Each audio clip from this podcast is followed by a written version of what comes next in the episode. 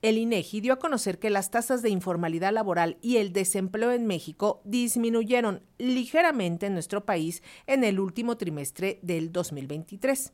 De esta manera, la tasa de desempleo en México se ubicó en octubre-diciembre pasados en el 2.7% de la población económicamente activa, lo que representa un 0.3 punto porcentual por debajo eh, que en el mismo periodo de un año antes, es decir, del 2022. Asimismo, fue menor al 3% del trimestre anterior. Pero para analizar estas cifras ya tenemos en la línea telefónica al doctor Manuel Fuentes Muñiz, experto en materia laboral, académico de la Universidad Autónoma Metropolitana, plantel Azcapotzalco. Doctor, bienvenido, muy buenas tardes. Sí, Lénica, ¿cómo está? Buenas tardes, qué gusto saludarla. Gracias. Igualmente, la generación de empleos en México pues ha tenido que sortear a lo largo de este sexenio diversos problemas como la pandemia y la caída económica. Sin embargo, parece que poco a poco se va recuperando la creación de nuevas fuentes laborales. Doctor, ¿usted cómo ve esta generación de empleo? ¿La tasa de desempleo se está registrando números a la baja, por lo menos en este inicio del 2024? Bueno, sí, este, a mí me parece que para estar analizando este tipo de cifras habría que ver como en una mesa eh, eh, el mantel, pero también habría que ver abajo del mantel qué es lo que ocurre. En efecto, eh, lo que estamos observando en la encuesta que se está dando a conocer es de que la informalidad, se, se, toma como referencia el tema de la informalidad, la subocupación y la desocupación del cuarto trimestre, que ese es el escenario eh, más importante. Eh, por otro lado, eh, lo que llama la atención es que, la población económicamente activa, que fue de 61 millones, representó el 60.5% de la población de 15 años o más. Y el año pasado representaba el 60.1 millones, que esto representa en efecto un incremento de 898 mil personas de acuerdo a la encuesta. Y de acuerdo a esta encuesta, se habla de una desocupación que disminuyó del 3% al 2.7% para 2023. Y luego, como otro dato significativo, es que hubo 59.4 millones de personas que se encontraban ocupadas contra 1.1 millones de personas más con respecto al mismo periodo de 2022. Estos datos llaman la atención, pero hay otros aspectos que les digo que tenemos que estar viendo por abajo de lo que es la mesa, porque eh, por un lado, primero tendríamos que decir que los resultados no reflejan, por un lado, el impacto del huracán en el mercado laboral del estado de Guerrero y de la ciudad de Acapulco. No, no se encuentra registrado y en cuanto el comunicado lo menciona, este, no, no se está reflejando en los datos.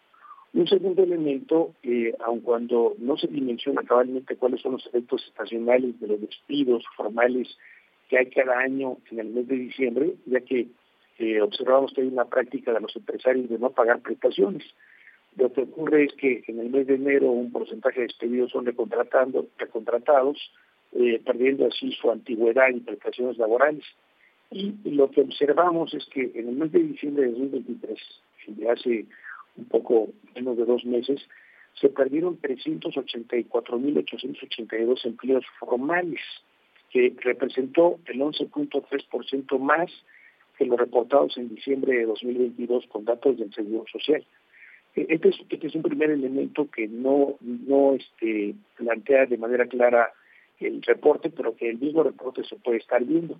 Eh, lo que lo que si bien es cierto que en 2023, de acuerdo a este reporte, se generaron 651.490 empleos formales por un crecimiento económico por arriba de las expectativas, por el inversor y, y por una cada vez menor inflación, los empleos generados eh, quedaron por abajo del año pasado. Ese es un tema que me parece que es importante que podamos revisar.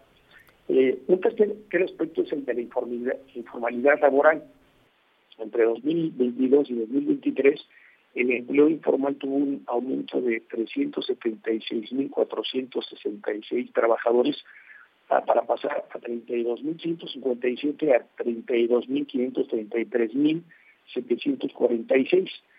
Eh, bueno, son, muchos números, pero lo que, es importante es que aun cuando en términos relativos eh, disminuyó el porcentual marginal de 55.1 a 50 eh, al 54.8 que era en 2022, esto se debió al aumento de la población económicamente activa.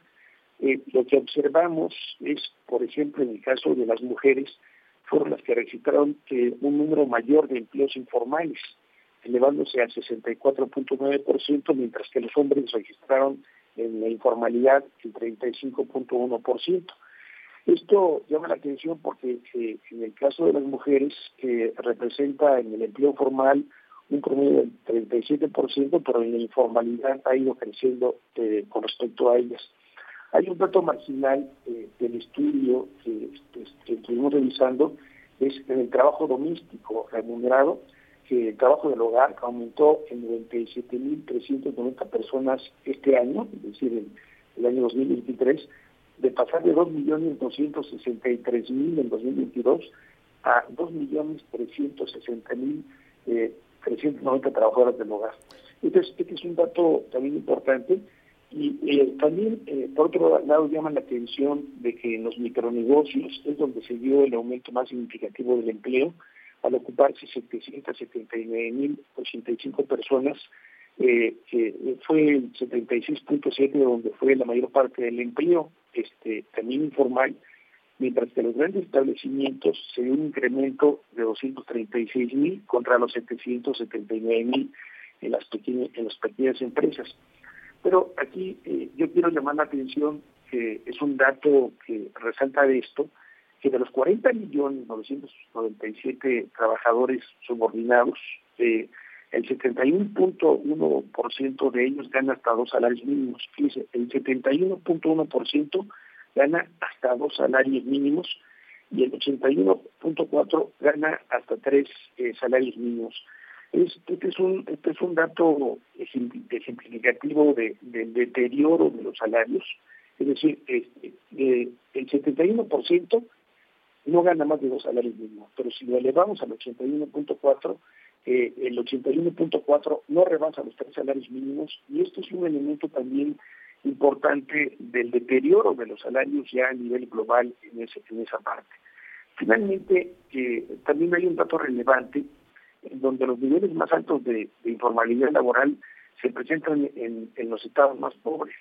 Eh, le quiero comentar que el estado con mayor informalidad es Oaxaca, que representa el 81.1%, luego en segundo lugar es Guerrero con el 78.2%, en tercer lugar Chiapas con el 73.2%, luego Hidalgo con el 71.8%, luego Tlaxcala 71.4%, Puebla 69.9%, Veracruz 68.1%, Michoacán 66.8% y Morelos 66.3%.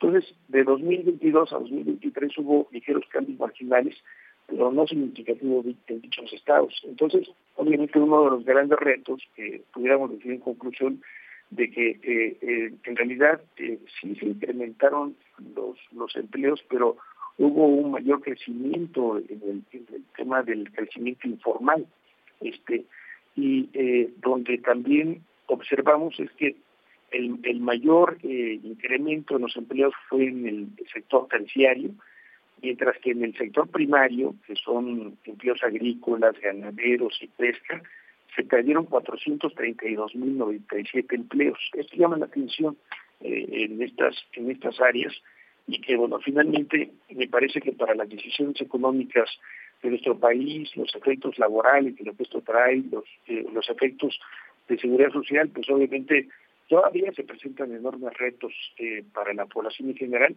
entonces, por eso le digo de que no solamente tenemos que ver los aspectos que se puedan estar reduciendo, sino lo que pueda haber abajo de la mesa, en donde eh, el tema de la informalidad pues sigue representando el factor dominante en nuestra economía laboral. Efectivamente, doctor Manuel Fuentes Muñiz, pues informalidad y trabajo precario son los grandes retos que hay que eh, dar la lucha, hay que combatir para lograr una mayor igualdad en nuestro país. Le agradecemos, como siempre, doctor Manuel Fuentes Muñiz, estos minutos con las audiencias de Radio Educación. Muchísimas gracias. Gracias, hasta pronto. gracias al doctor Manuel Fuentes Muñiz, experto en materia laboral y académico de la UAM Plantelas Capozal.